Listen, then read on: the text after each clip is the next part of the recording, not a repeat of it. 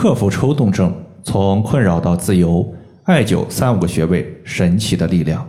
大家好，欢迎来到艾灸治病一百零八招，我是冯明宇。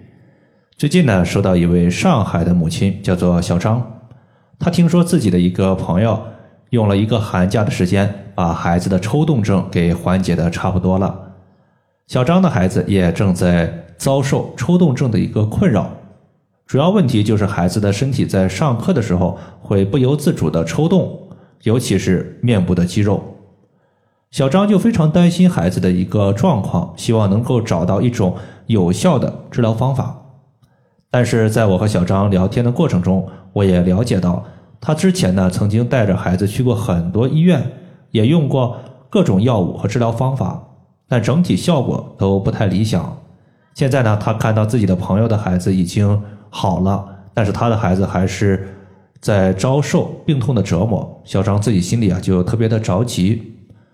我当时呢就看了孩子的一个舌苔，发现呢舌苔主要是反映在两个方面不太理想，一方面就是孩子的舌头厚腻，另外一方面就是舌尖儿发红，有很多小红点。这种舌苔呢我们称之为厚腻舌加上草莓舌。舌苔厚腻，它说明。孩子的脾胃消化功能比较差，而舌尖呢，它是我们心所主的一个位置，红那么代表火旺，这就是连起来心火比较旺盛。针对他的情况呢，我决定给他就是健脾胃、清心火来稳定情绪。当时呢，就选择了几个和抽动症相关的通用穴位，包括百会穴、印堂穴、大椎穴、身柱穴和内关穴。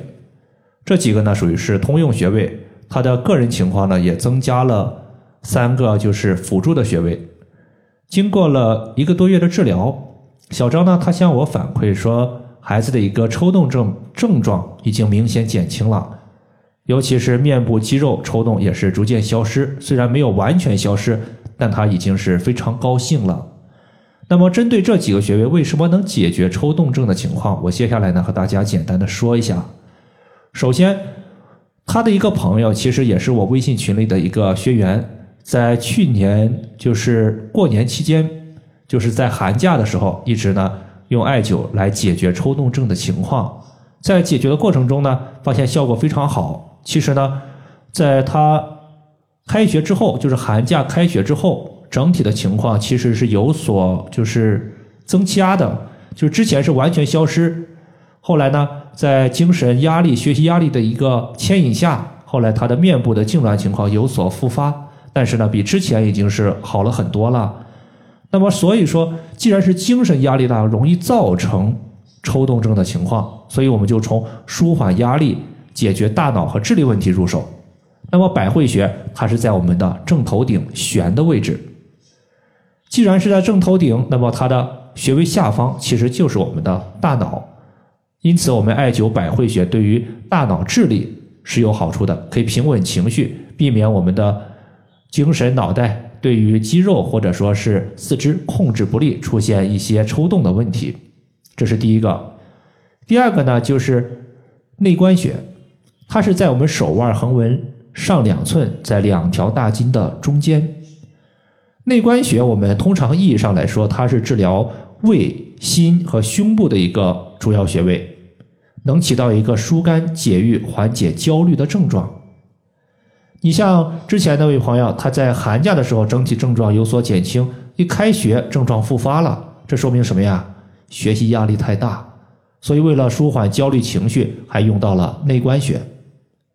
第三个穴位就是身柱穴，这个穴位呢？在一些日本的艾灸书上，他们把它称之为“百病之九点”。当然，这个百病指的是小孩子。你像小孩子的一个身高的助长，提高小孩子的个人免疫力和小孩子各种相关的病症。其实，如果你不知道艾灸哪个穴位，那么直接艾灸身柱穴肯定是对的。这个穴位是在背部第三胸椎棘突的凹陷中。在这里呢，我们艾灸身柱穴可以起到清热凝神的一个效果。你想一下，你的精神非常的聚集，比如说精神都聚集在上课老师的听讲的上面，那你还会做小动作吗？肯定就不会了。所以说呢，它是一个凝神的穴位。这三个穴位呢，在解决抽动症的过程中用的几率是比较高的，包括百会穴、深柱穴和内关穴。